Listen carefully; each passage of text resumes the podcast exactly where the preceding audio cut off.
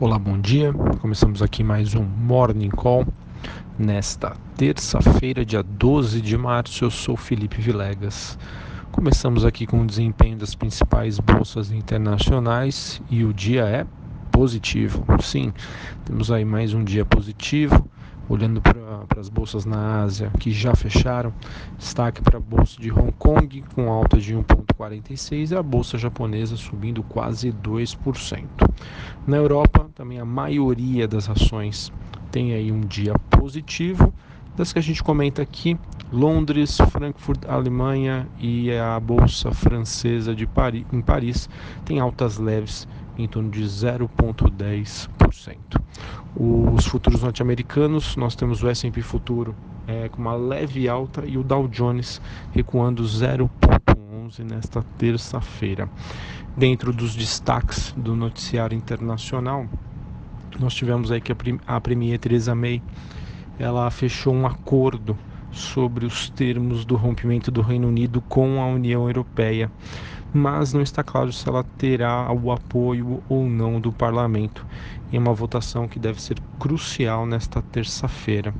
É, apesar do tema tão polêmico, os mercados aí seguem animados, é, com uma expectativa de um desfecho positivo é, para esse evento tão importante que envolve a zona do euro.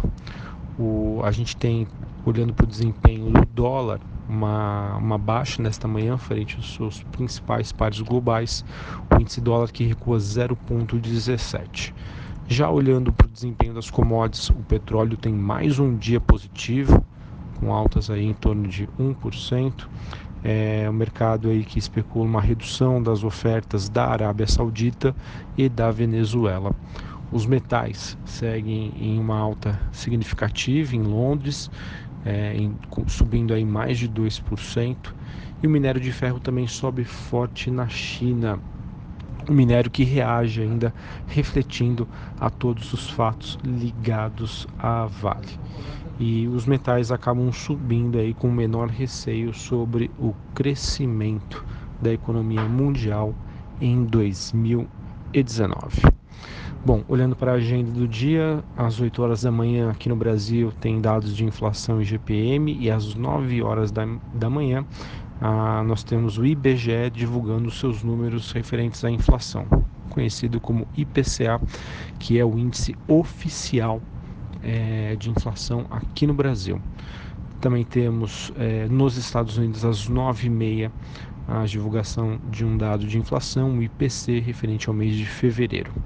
Banco Central, que aqui no Brasil oferta até, é, até 14.500 contratos de swap cambial para rolagem de contratos de abril.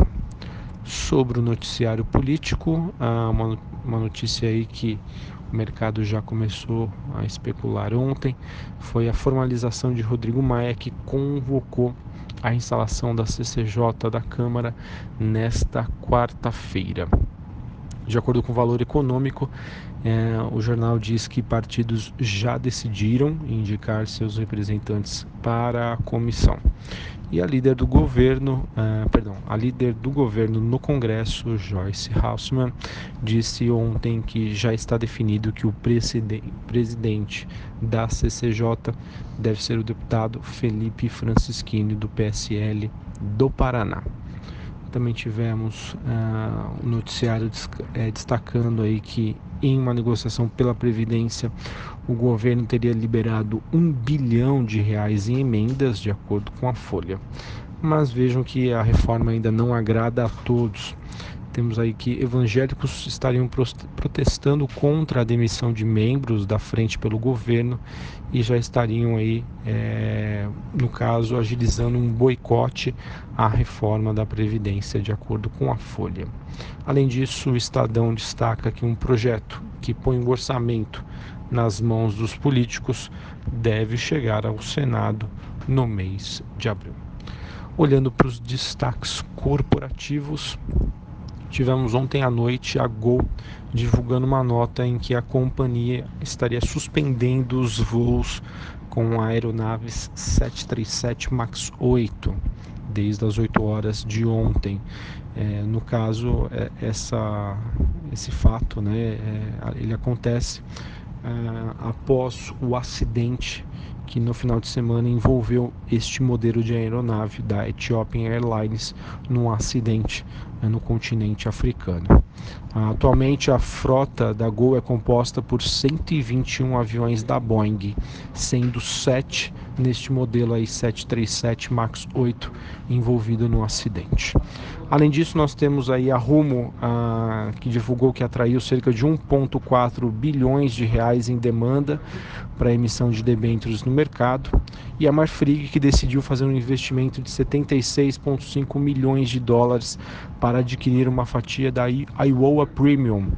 Além disso, algumas empresas que divulgaram seus dados de balanço ontem e de acordo com a estimativa média da Bloomberg, tivemos a M Dias Branco divulgando um lucro líquido no quarto tri abaixo das estimativas, a IOSP Maxion divulgando uma receita líquida operacional 3.4% acima do que era esperado e a JSL divulgando aí um lucro recorde superando as estimativas médias do mercado. Bom, vamos ver aí como que a bolsa brasileira é, desempenha ontem, perdão, desempenha hoje. Ontem tivemos aí um pregão de forte alta, o Ibovespa aí subindo mais de 2%, com o mercado se reanimando frente a um noticiário um pouco melhor, né, um pouco mais animador, envolvendo as economias, principais economias globais, e aqui a, o noticiário envolvendo a reforma da Previdência, aí, dando um tom um pouco mais positivo do que a gente é, estava presenciando e vivendo aí no início do mês. Bom, acho que eu fico por aqui e é interessante aí é, dias como o de ontem para provar que nenhuma regra, né, nem, nenhuma certeza é sempre clara no mercado, pois para mim ficou certo de que ontem as coisas mudaram, porque a bolsa brasileira passa um momento totalmente diferente, em que ela sobe de elevador e desce de escada. Um abraço a todos e até a próxima.